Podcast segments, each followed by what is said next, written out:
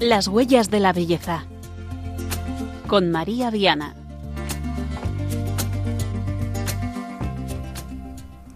Buenas noches, queridos oyentes de Radio María. Bienvenidos a Las huellas de la belleza.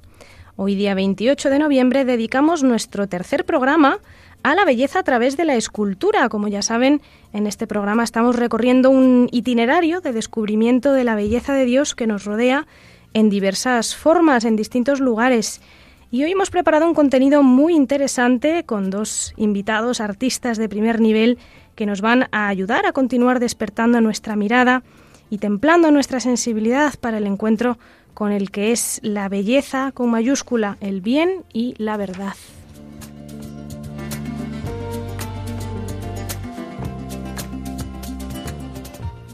Hemos invitado a escultores de referencia en nuestro país. Javier Viver va a estar hoy con nosotros y también Jesús Arevalo. En nuestra sección Vía Pulcritudines completaremos algunos apuntes acerca del potencial catequético de la escultura y como siempre descubriremos recursos que nos pueden ayudar a contemplar la belleza de la escultura con las recomendaciones de Sofía Gómez Robisco.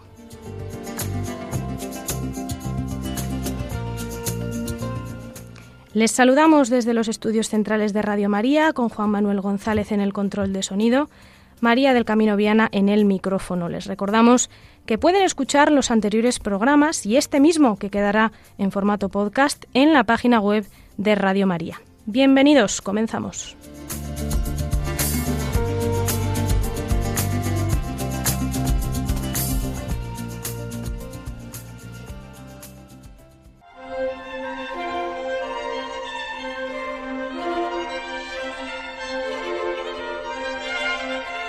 Testigos de la belleza.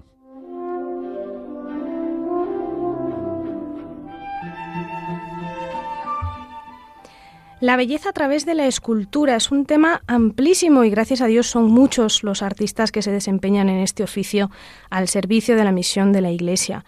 Hoy tenemos el honor de contar con un enorme artista que ha dedicado su talento, su sensibilidad y su trabajo a dejar que resplandezca la belleza divina a través de sus obras. Tenemos ya al teléfono a Javier Viver, imaginero, escultor, fotógrafo documental, doctor en Bellas Artes, con exposiciones internacionales, obra por todo el mundo. Yo sé que la mayoría de nuestros oyentes han visto obras suyas y hoy el artista detrás de, tantas vírgenes y de tanta, de tanta obra de arte sacro, Javier Viver, ha hecho un hueco para estar con nosotros y compartir su experiencia de cómo traslucir el espíritu a través de la escultura. Buenas noches, Javier.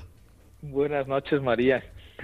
Cuando te pedí esta, esta entrevista te comentaba que mi primer acercamiento a tu obra fue hace ya más de 10 años, cuando me encontré con la, con la bella pastora que hiciste para el monasterio del Instituto Jesu Comunio en La Aguilera. Yo recuerdo que, que, me llamó la atención el estilo, el modelado, pero sobre todo la, la, paz que desprendía su actitud de entrega. Y además me consta que no soy la única a la que le ha conmovido esa disposición interior que se adivina en los rasgos, en la gestualidad de tus, de tus esculturas. ¿Cómo consigues eso? ¿Cómo es tu proceso artístico? ¿Cómo es la, la, fe eh, implicada en este proceso? ¿Cuál es la importancia de ello? Sí, pues la verdad es que es muy sorprendente. Yo soy el primero que me quedo en muchas ocasiones absolutamente admirado de lo que sucede con ocasión de esas esculturas. Parece como que uno deja la escultura y la escultura tiene vida propia, ¿no? Y de hecho la gente lo que te cuenta es experiencias muy personales que han tenido de relación con esa con la Virgen, ¿no?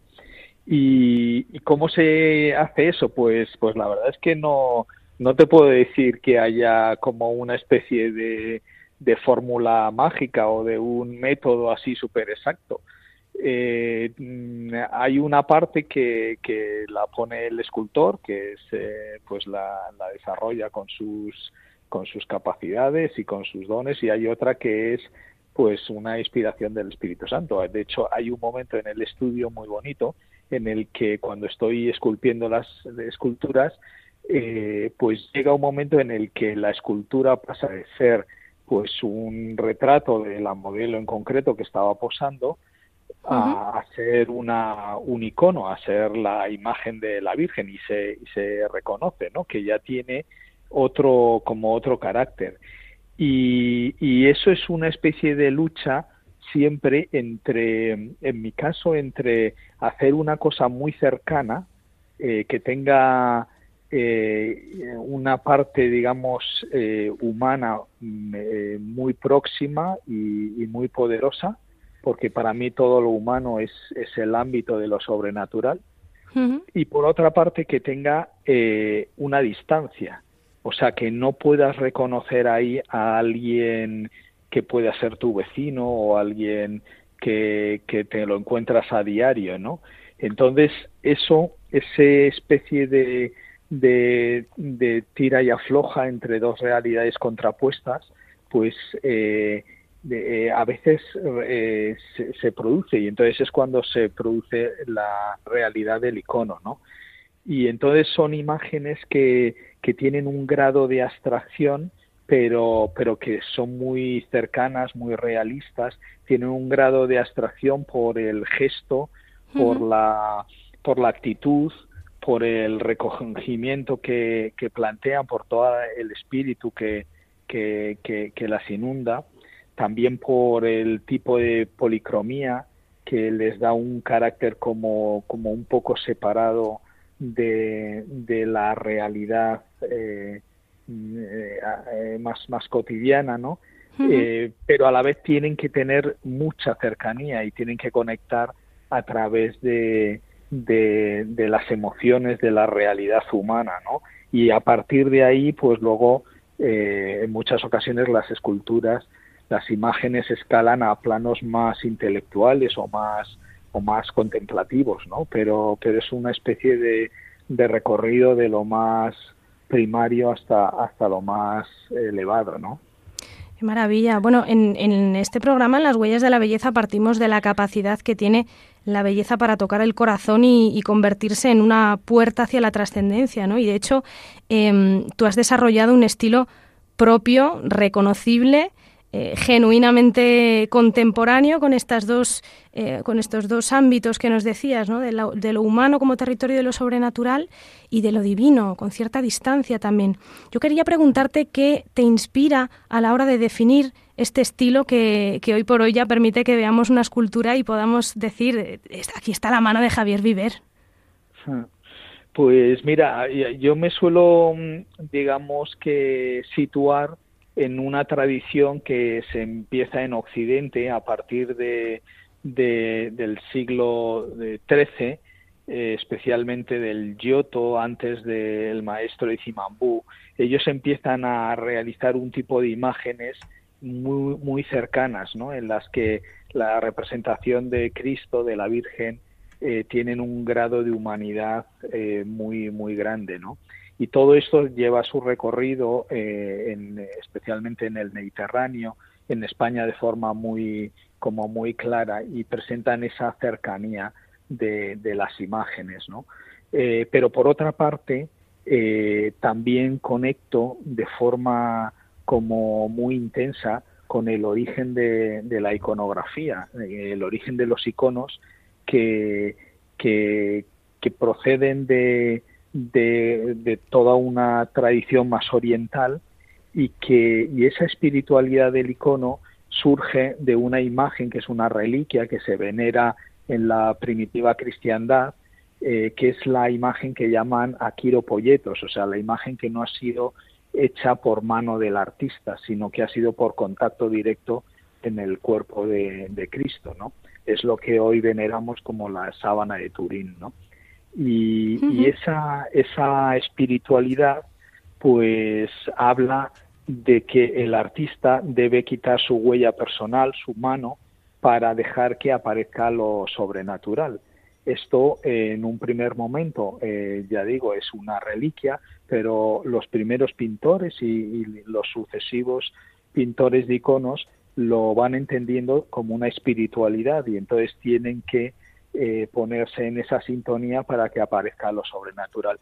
Y este es el trabajo que yo he desarrollado con un planteamiento contemporáneo, especialmente a través de, de la huella. Para mí, la huella eh, de la humanidad, la anatomía, eh, el propio registro de, la piel con todo lo que lleva consigo, conecta eh, con el primogénito. De hecho, cuando nosotros eh, modelamos y, retratamos a, un modelo, si vamos al fondo de, de lo que hay detrás de ese rostro, llegamos hasta el primogénito que es Jesucristo.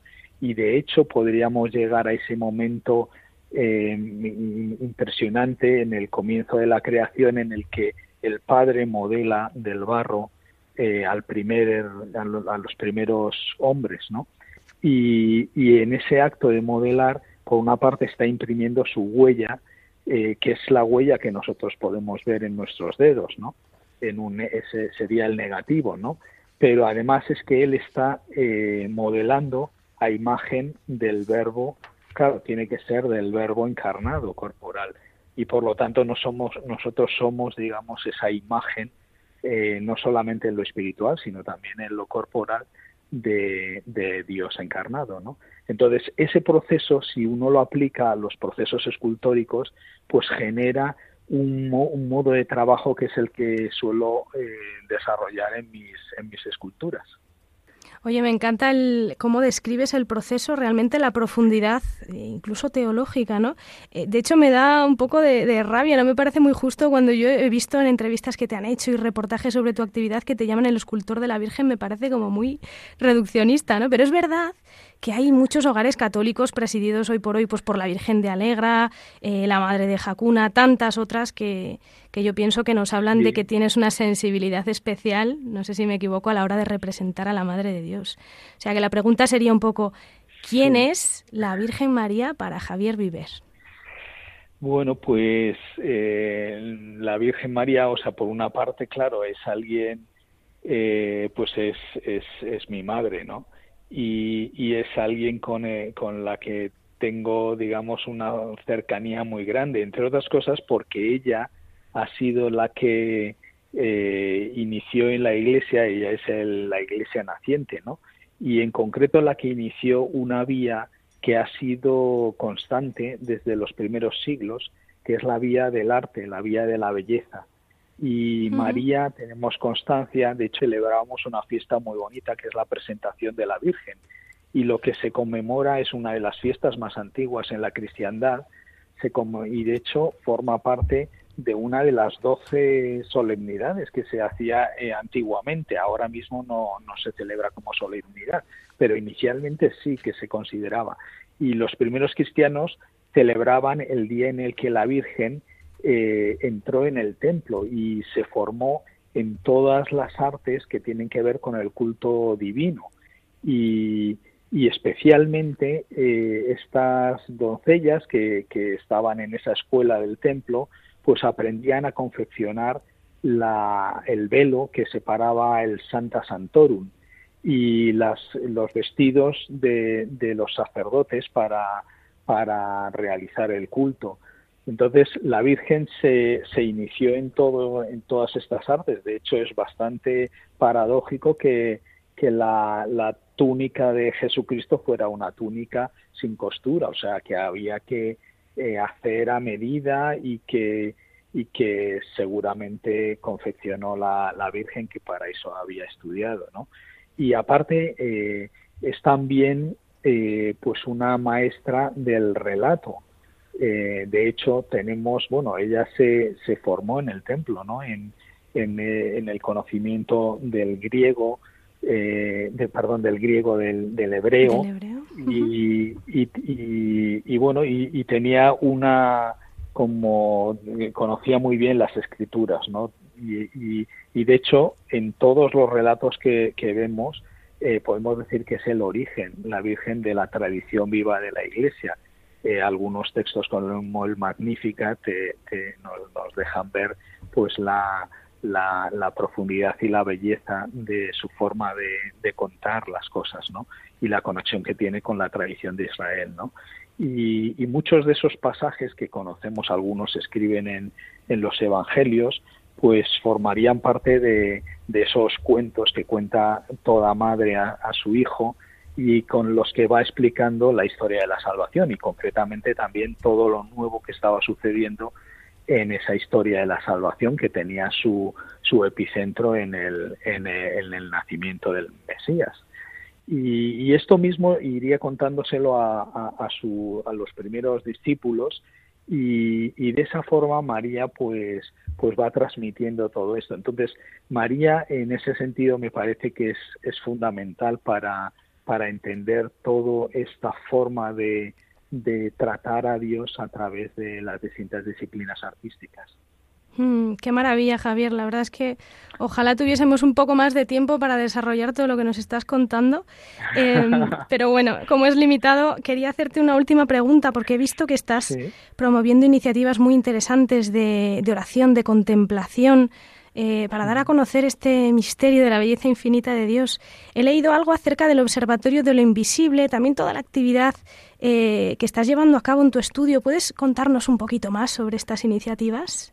Sí, pues esto lo estamos realizando a través de la Fundación Vía del Arte que constituimos hace un año y una de las actividades más importantes es el Observatorio de lo Invisible, que es una escuela de verano para estudiantes de todas las disciplinas artísticas. Hay músicos, pintores, escultores, poetas, fotógrafos, gente del mundo del teatro, una cosa muy variada. Y ahí nos reunimos en el monasterio de Guadalupe, en Cáceres, en el mes de julio, pues aproximadamente 100 artistas y estudiantes.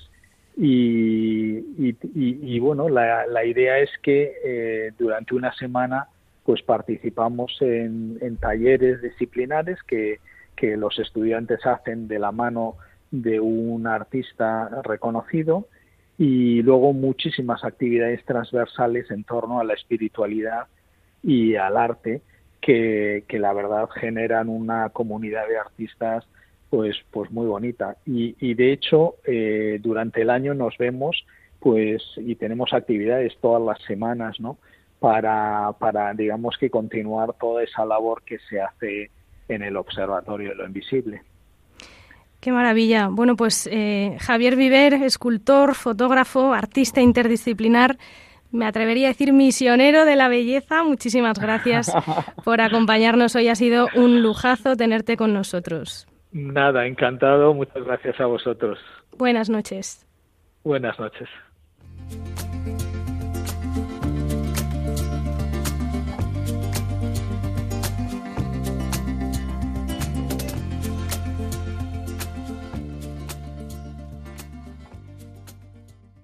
Les adelantábamos al principio que hoy íbamos a contar con dos escultores de primera línea en lo que arte sacro se refiere y ha sido una alegría para este programa que Jesús Arevalo pueda estar hoy también con nosotros para completar en cierta medida esta mirada acerca de la belleza del amor de Dios manifestado a través de la escultura. Jesús Arevalo Jiménez es esposo, padre de familia numerosa, viene también de una familia numerosa donde ha recibido el don de leer la vida en clave de trascendencia.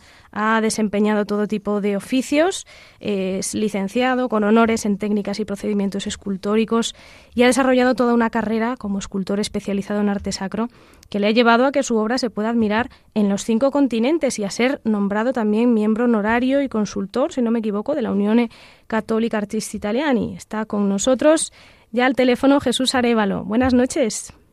Buenas noches, encantado de estar con vosotros. El placer es nuestro, Jesús. La verdad que te agradecemos un montón que hayas hecho este, este huequito porque, mm, bueno, contemplando algunas de tus esculturas, eh, yo he tenido la oportunidad de, ver varias en directo y también a través de tu página web, que les recomiendo desde ya a, todos nuestros oyentes, jesusarevalo.com, porque es una maravilla. Eh, me he dado cuenta de cómo logras armonizar mm, dos cosas muy interesantes, que es tu parte creativa como, como artista, con las fuentes bíblicas y de la tradición de la Iglesia. Eh, la pregunta es, ¿en qué sentido es importante tu experiencia de fe cuando estás trabajando? Bueno, pues mi experiencia de fe básicamente es que cuando me pongo a trabajar, pues me pongo en manos de Dios. Digo, Señor, ayúdame, ayúdame a hacer esta obra que al final va a ser una catequesis.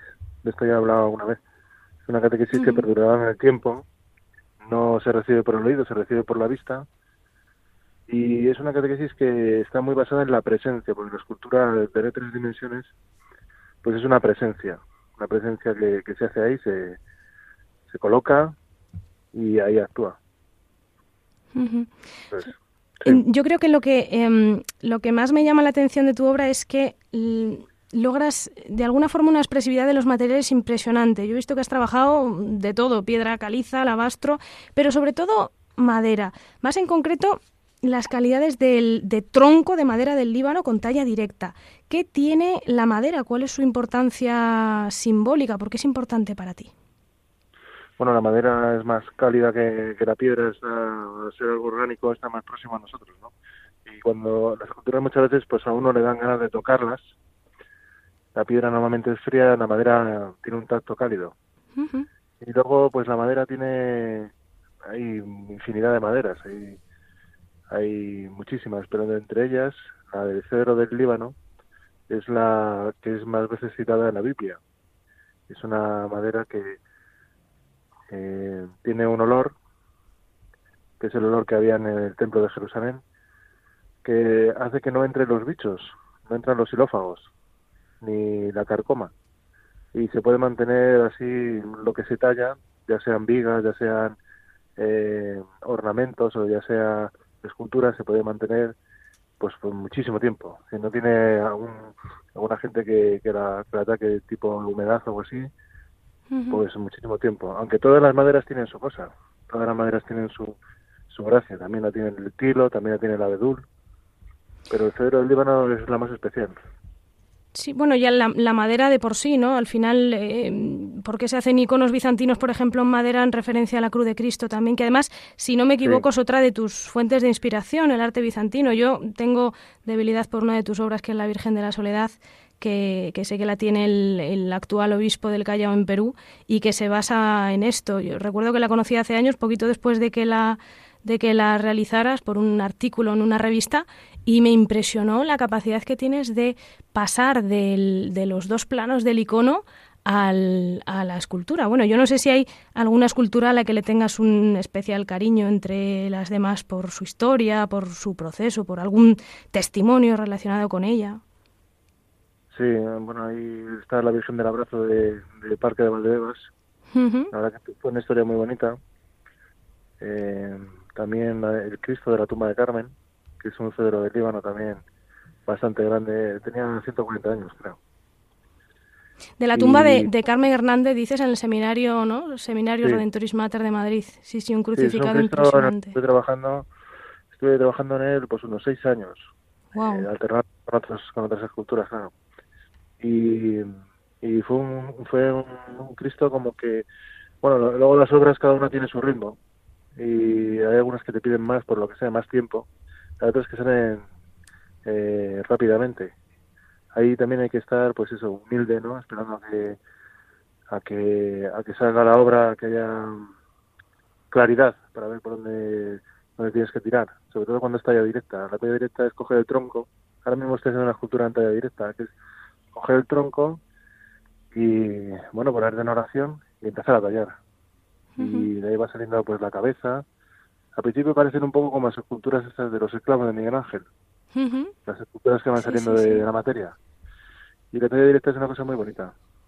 Y, y también a lo mejor, también en cierto modo por el simbolismo que tiene, dos vírgenes que están en, en Londres, en el antiguo ayuntamiento, en el County Hall, que son dos hechas también en dos troncos grandes de 2,40, 2 metros 40, que son dos vírgenes que me encargó un hombre que compró el edificio. Y es muy curioso porque ahí en, Inglaterra, que son anglicanos, no tienen esas imágenes, pues que haya colocado una en la entrada y otra en un espacio que tienen dentro del edificio que es como un distribuidor. Wow, en la entrada del County Hall. Sí, en la entrada ha puesto una Virgen María Madre de todos los no nacidos. Y luego en el, en el distribuidor ha puesto una Virgen de la Soledad. Impresionante. Mira, em, quería preguntarte también, porque yo sé que has eh, colaborado con Kiko Argüello en el conjunto escultórico de bronce del Sermón de la Montaña en la Domus Galilea en Tierra Santa, que es impresionante. Sé que tienes obra en diferentes seminarios eh, misioneros alrededor del mundo, este Cristo crucificado que nos has dicho, una escultura también preciosa de San José enseñando a, caminar a Cristo. Em, y veo que, que, un poco la constante es el, este ponerse al servicio. ¿Tú piensas que tu profesión de escultor es una misión. Sí, es una misión por lo que he dicho antes, porque es una, es una catequesis. Entonces, bueno, pues mm. hay vehículos, yo pongo el cuerpo y, digo, Señor, pues ayúdame y, luego será una catequesis que perdurará el tiempo. No sabemos quién la recibirá ni dónde, ni en qué momento de su vida. Entonces es una misión y no hay nada más bonito que tener una misión, que tener una... Y si es una misión con que, que ayude a otras personas a acercarse a Dios, pues eso es algo que a mí a mí es que hasta me da reparo hablar de este tema porque me siento tan eh, a veces me abruma cuando me cuentan cosas de, experiencias con, algunas obras me quedo un poco abrumado me dan de esconderme porque digo si me conocen se le quitará un poco la gracia a la cosa más bonito que las, que las esculturas sean como anónimas. Pero bueno a lo mejor esos son son escrúpulos tontos o yo, yo digo, Señor, ayúdame. A mí yo creo que es el primero que me ayuda a hacer las obras, porque es una prueba de... Es una... Es la, talla directa es, una, como un salto al vacío. Hmm. Y al principio, pues es como dice el Salmo, ¿no? Por la mañana proclamamos tu misericordia y de noche tu fidelidad. Pues lo mismo, cuando empieza una obra proclamamos la misericordia del Señor y cuando acabo, pues su fidelidad, porque por lo que sea, Él al final siempre me ayuda. Es muy bueno conmigo. Qué bueno. Oye, ¿y mm, qué supone para ti el saber esto, que tu obra haya ayudando a tantas personas a, contemplar, a querer entrar en este misterio de la belleza infinita de Dios, a ser eh, que, hayas podido dar esta catequesis visual a, tantas personas? ¿Cómo es esto para ti?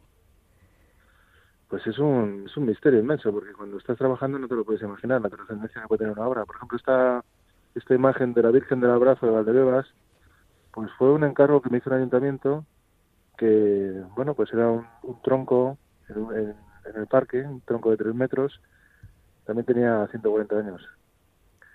Y bueno, me pidieron hacer una virgen para colocarlo encima. Al final tallé el propio tronco que estaba arraigado y lo que parecía que iba a ser, pues bueno, pues ya está, se talla una virgen y ya está.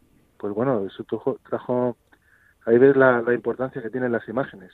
Parece que una escultura, una imagen no puede pasar sin, sin pena ni gloria, pero bueno, hubo una asociación de vecinos que se quejó, hubo cinco plenos del distrito para, para quitarla, cinco plenos uno tras del otro.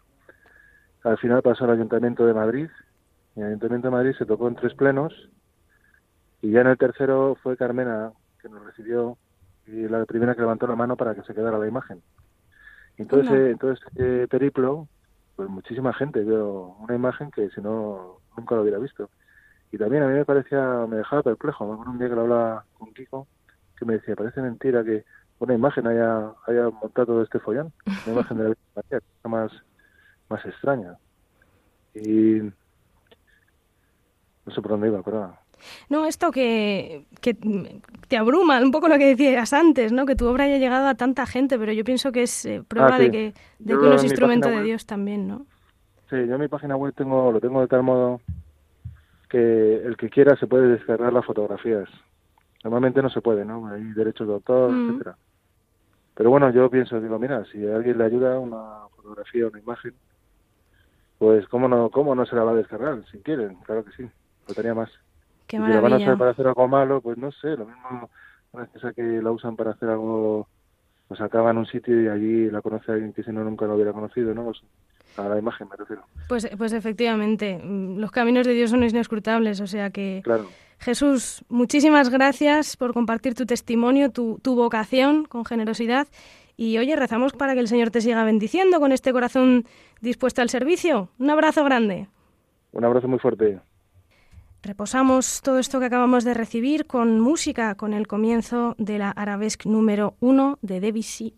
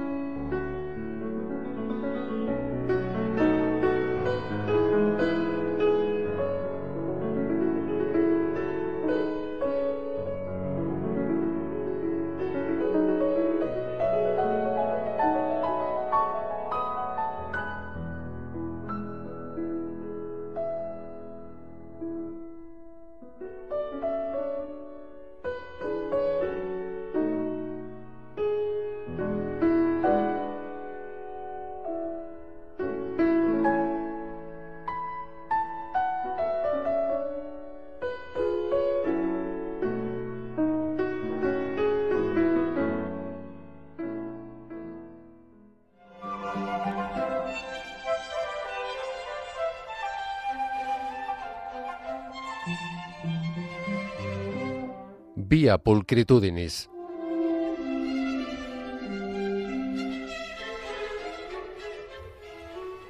Como ya saben, pueden comunicarse con nuestro programa y hacernos llegar sus experiencias, sus impresiones, sus preguntas, sugerencias por correo electrónico a las huellas de la belleza Querría comenzar esta pequeña sección explicativa vía pulcritudinis, que en latín significa la vía de la belleza, vía de acceso a Dios a través de la belleza, compartiendo una reflexión que nos hacía llegar precisamente por correo electrónico un oyente, Juan Benito Pascual, hace más o menos diez días, nos escribía así. Decía, he escuchado vuestro programa y me he sentido animado a escribir. Quería contar una reflexión sobre el arte, nacida un poco de la experiencia personal. Y es que, aun en momentos de la vida de oscuridad, de parálisis vital o de enfermedad, hay una sensibilidad todavía viva, capaz de apreciar en la belleza un sentido para la vida y dar esperanza. Me ha parecido una reflexión preciosa, máxime sabiendo que es nacida de la experiencia personal de encuentro con esa belleza curativa. O sea que muchas gracias a, Juan Benito que nos recuerda que estamos llamados a la contemplación, al gozo, a la esperanza, aun cuando podamos pasar por momentos difíciles, Dios tiene misericordia y nos regala un mundo hermoso donde todo grita su amor. Y a esta misma alabanza nos invita también la disciplina artística que tratamos hoy, la escultura, porque fíjense que no es la primera vez que decimos que Dios es el artista supremo, el creador de toda belleza, a imitación del cual trabajan los artistas inspirados por el Espíritu Santo a lo largo de la historia. Pero esto cobra especial significación si pensamos a Dios como un artífice que modela, como eh, el alfarero, como dice aquella canción de misa que trabaja el barro para ir dándole forma. De hecho, los comienzos de la escritura lo presentan justamente como un artesano que forma al hombre y de su costilla, en una eh, figura maravillosa de la complementariedad esponsal, saca a la mujer. Carne de mi carne, exclama Adán cuando ve a su mujer, destinada a nuevamente fundirse en un solo ser con él a través del matrimonio. Hablaremos de esto en próximos programas.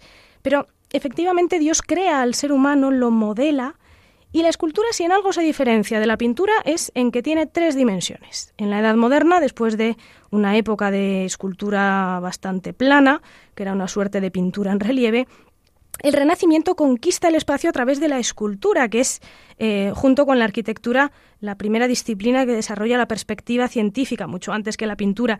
Y ya en el Barroco, eh, la escultura se desarrolla mm, de forma extraordinaria con todo su potencial. ¿Por qué? Pues porque justamente debido a que tiene tres dimensiones, permite muchos puntos de vista.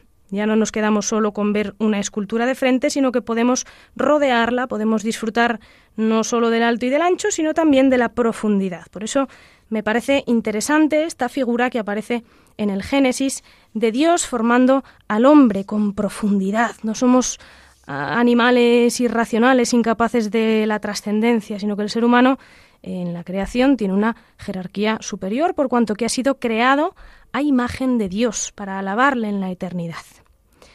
De hecho, esta cuestión de la imagen es muchas veces la que ha llevado a confusión, pensando que tal vez las representaciones nos pueden llevar a la idolatría. Y de ahí han surgido muchos conflictos iconoclastas, por desgracia. Así que em, vamos a aclarar esta cuestión de una vez por todas. El Antiguo Testamento recoge la prohibición explícita de representar a Dios invisible dice el libro del Deuteronomio, no te harás escultura alguna o imagen de nada de lo que hay arriba en el cielo, abajo en la tierra o en el agua debajo de la tierra. Con esta idea de que eh, Dios invisible trasciende toda representación material. En el libro del Éxodo dice, yo soy el que soy, como encerrarlo, digamos, ¿no? en una representación. Pero lo cierto es que eh, este pasaje ha sido muy mal interpretado porque si vemos la traducción original en hebreo de los pasajes del Éxodo y del Deuteronomio donde aparece esta prohibición de las imágenes, vemos que en ambas aparece la palabra pesel, que no es exactamente lo que nosotros entendemos como imagen en español, sino que implica un objeto de adoración hacia el cual se dirige una, la adoración, es decir, un ídolo. Lo que se prohíbe es, por lo tanto, hacer figuras para, adorarlas por sí misma, que esto es lo que hacían los pueblos paganos que rodeaban al, pueblo de Israel. Esta norma es, eh, viene en ayuda del pueblo elegido, forma parte de la pedagogía que Dios tiene para con su pueblo que de hecho, y a pesar de esta prescripción, cayó en esta tentación de la idolatría en repetidas ocasiones. Pero el misterio de la encarnación del Hijo de Dios nos abre una nueva perspectiva en este sentido. Dios se ha hecho hombre en Jesucristo, Dios ha roto los cielos y ha descendido por amor al hombre para salvarlo de la esclavitud al pecado y liberarlo de la muerte. Y en este hecho histórico, que celebraremos de aquí a un mes, Jesús asume una existencia humana, es decir, eh, Dios asume un cuerpo, una corporeidad, carne, un rostro. Y con esto manifiesta una nueva dimensión de la belleza. Cristo nos muestra el rostro del Padre, a cuya imagen precisamente estamos hechos. Dios se ha dejado ver, lo invisible se ha encarnado y por lo tanto se ha hecho susceptible de representación, una representación que viene en nuestra ayuda, de hecho, como manifiesta el, poder de las imágenes a lo largo de la historia del arte. Esculturas de, de madera, de bronce, de piedra, de barro, cada una en su diversidad, como también nosotros, cada uno con su, con su material, necesitamos ser moldeados, tallados, desbastados, pulidos por la historia, cada uno según su propia naturaleza pero siempre con esta invitación de fondo a recuperar esta semejanza que tenemos con Dios por estar hechos a su imagen, una imagen que encontramos en su máxima expresión en Cristo crucificado y resucitado que nos llama a la santidad, a la vida divina que es a la que estamos llamados. Así que con estas notas vamos a pasar ya a la última sección de nuestro programa.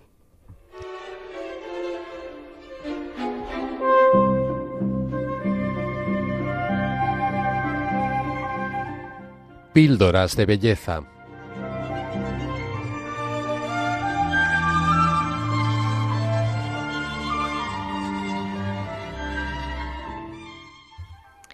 Hemos recibido hoy muchas pistas en este itinerario que estamos recorriendo juntos con los programas de las huellas de la belleza acerca de cómo contemplar, disfrutar, saborear la experiencia de la belleza a través de la apreciación de la escultura. Eh, y en nuestra última sección vamos a ofrecerles una propuesta concreta. Para ello eh, está aquí ya a mi lado Sofía Gómez Robisco, historiadora del arte, que por cierto hace unas semanas ha sido galardonada con el premio Espera como artista revelación del año por la Subcomisión de Juventud de la Conferencia Episcopal Española. Eh, o sea que mm, eh, buenas noches Sofía y enhorabuena primero. Buenas noches, gracias María. Sofía, estamos hablando de la, de la belleza a través de la escultura. ¿Qué propuesta nos traes hoy para aterrizar todo esto que hemos oído? Bueno, qué mejor manera de hablar de escultura que con ejemplos concretos. Antes hemos tenido aquí a dos escultores de primera categoría eh, y ahora pues yo traigo uno de los ejemplos más representativos y conocidos de la historia del arte en lo que a escultura se refiere. Me estoy refiriendo al Moisés de Miguel Ángel. No voy a comentar datos técnicos o históricos que pueden encontrarse en cualquier sitio, pero sí creo que merece la pena eh, mencionar que Miguel Ángel pasó casi 40 años de su vida trabajando en esta obra. Y 40 años se dice pronto, o sea, casi la mitad de su vida. Con lo cual no es una obra cualquiera, ninguna lo es, pero esta tiene un significado especial, ¿no? Porque si todas las obras hablan también de, de su autor, pues cuando ha pasado tanto tiempo, más todavía. Además, 40 años, que es una cifra simbólica sí. ¿eh? en la Biblia también. no es cualquier cifra. Em, pero bueno, ¿qué representa esta, esta escultura?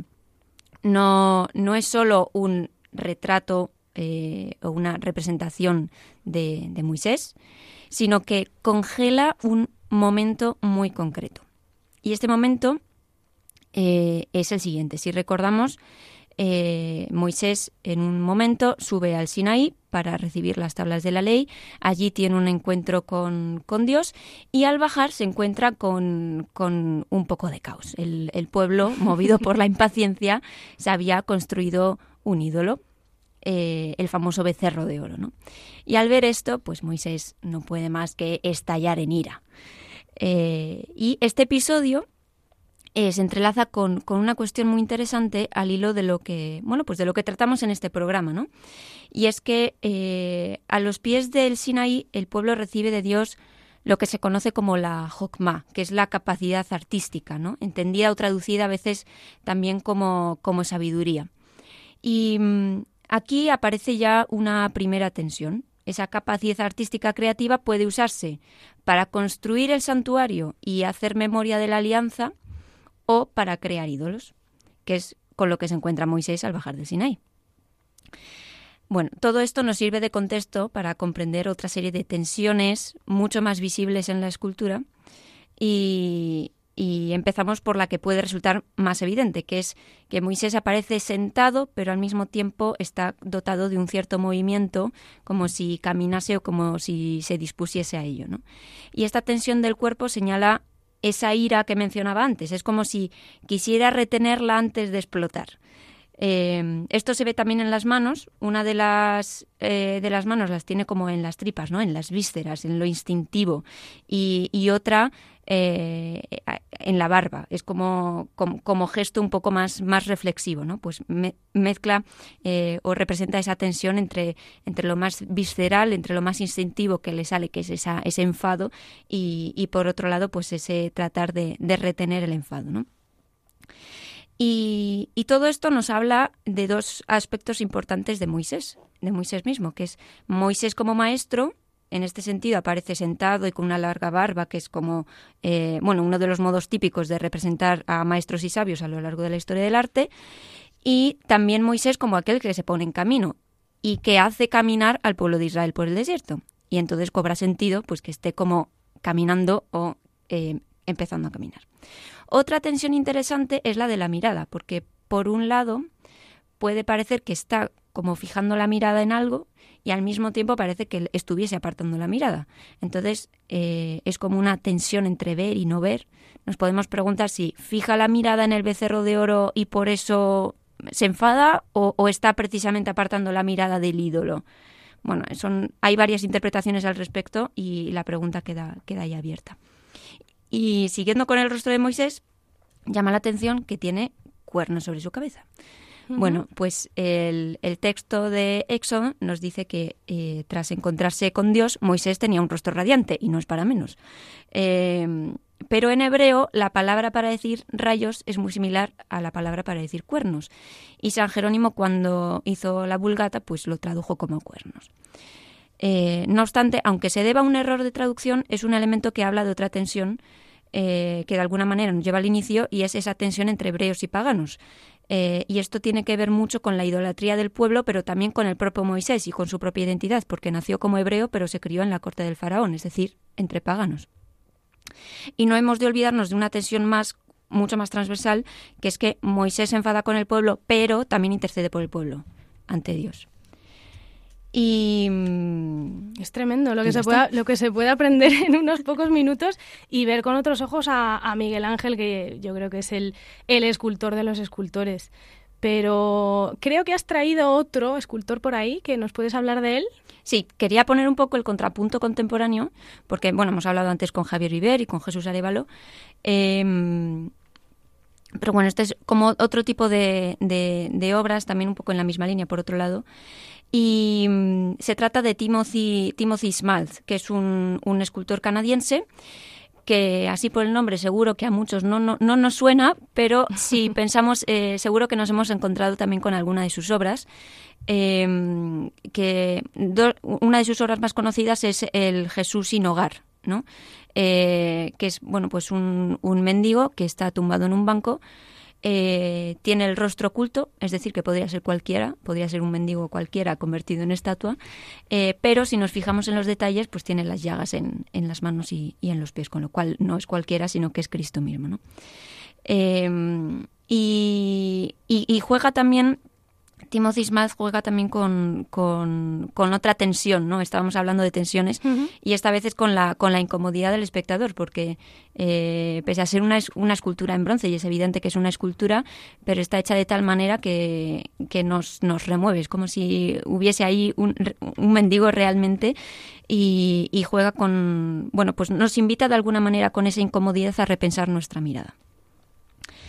Y, bueno, pues estas dos obras, tan distintas entre sí, por varios motivos, tienen también eh, en común que mm, precisamente este asunto de las tensiones, que nos ponen delante de nuestras propias tensiones, de nuestras propias paradojas y, contradicciones que, tantas veces nos, nos quitan la paz.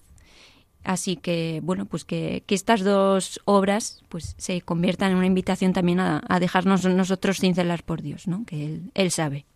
Qué maravilla. Sí, sí, bueno, gracias Sofía, una explicación muy oportuna, una recomendación también que nos ayudan a ver con nuevos ojos no solo el arte, sino también a, a nuestros hermanos, ¿no? Y a Dios en ellos. O sea que muchas gracias, hasta el próximo programa. hasta el próximo.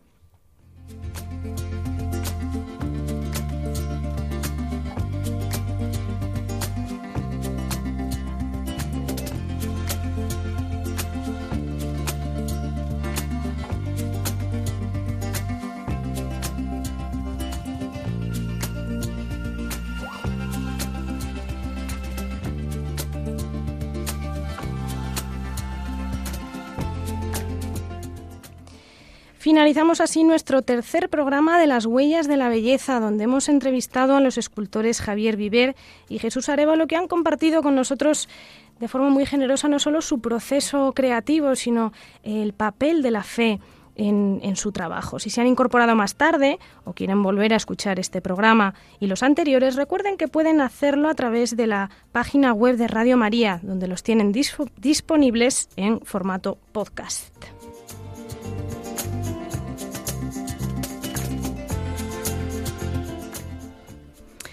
Hemos disfrutado también de las explicaciones de Sofía Gómez Robisco, que nos ha hablado del gran escultor Miguel Ángel, de otro escultor contemporáneo que nos remueve, porque este es el poder del arte y este es el poder de la belleza también, tocar nuestros corazones, nuestra sensibilidad para invitarnos a elevar la mirada al cielo. Este es el recorrido que queremos presentarles con este programa, al que pueden escribir. Recuerden, nuestra dirección de correo es las huellas de la belleza les emplazamos a nuestra próxima cita, que Dios mediante será el 26 de diciembre, ya estrenando el tiempo de Navidad, Día de la Sagrada Familia, así que ya se pueden imaginar el tema de nuestro próximo programa, donde vamos a buscar la belleza en nuestro próximo encuentro. Hasta entonces, eh, recupero esta invitación que hacía Sofía de dejarnos cincelar por Dios. No siempre es cómodo, no siempre es agradable, eh, pero nos va puliendo. Entonces, eh, esta es un poco la invitación, la tarea incluso de este programa. Hasta entonces, hasta el próximo programa, disfruten de este tiempo bellísimo de espera que es el Adviento y no se cansen de buscar la belleza que salva en la vida cotidiana. Muy buenas noches y hasta la próxima.